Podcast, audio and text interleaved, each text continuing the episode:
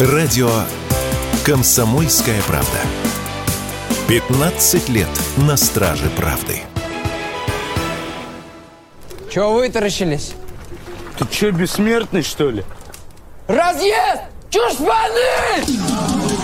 После премьеры сериала «Слово пацана» прошло всего три месяца, а жизнь актеров фильма сильно изменилась. Главное, зарабатывать они стали значительно больше, примерно в два раза. В частности, съемочный день Ивана Янковского, он играл Адидаса в сериале, стоит от 400 тысяч рублей. У Рузили Миникаева, это Адидас-младший, от 100 до 250 тысяч. Гонорар за съемочный день Никиты Калагриева, Кощея из сериала, от 250 тысяч. Еще стало больше запросов на съемки, коммерческих подработок и рекламных контрактов. Теперь запомни. Ты теперь пацан, ты теперь с улицы, а кругом враги.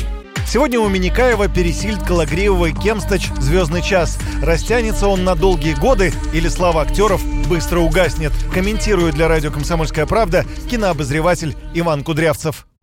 После такого бешеного успеха, а по первым грубым прикидкам сериал «Слово пацана» знает или видел каждый шестой россиянин, у ребят будет очень много работы. Они будут очень востребованы в ближайший год, два, три. Сейчас у их агентов очень много работы. Нужно выбирать из множества предлагаемых проектов картин с большим коммерческим потенциалом и каких-то камерных фильмов, и сериалов, конечно же.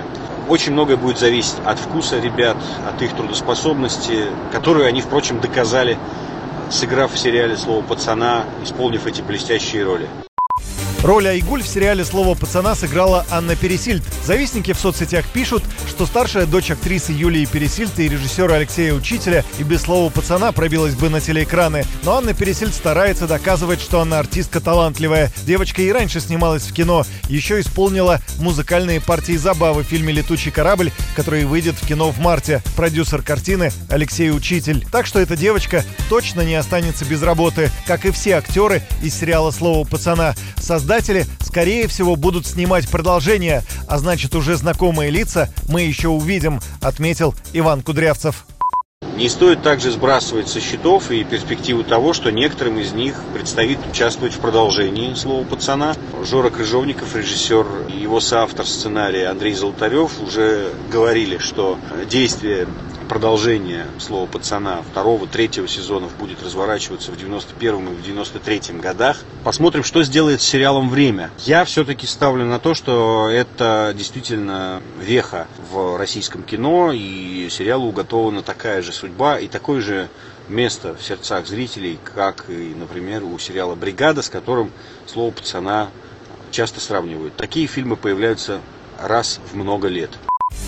Сериал «Слово пацана. Кровь на асфальте» возглавил топ-3 лучших российских проектов 2023 года по версии российских кинокритиков, свидетельствуют данные профильного портала кинотеатр.ру. Он также занял первое место в зрительском рейтинге Киномейл.ру. В рамках проекта оценки популярности сериалов «Индекс кинопоиска ПРО» «Слово пацана» установил абсолютный рекорд, набрав наибольшее количество баллов зрительского интереса в расчете за неделю за всю историю наблюдений. Предыдущим рекордсменом была корейская «Игра в кальмара» от Netflix. Ты прости меня. За что? Да просто прости. Пацаны не извиняются. Юрий Кораблев, радио «Комсомольская правда».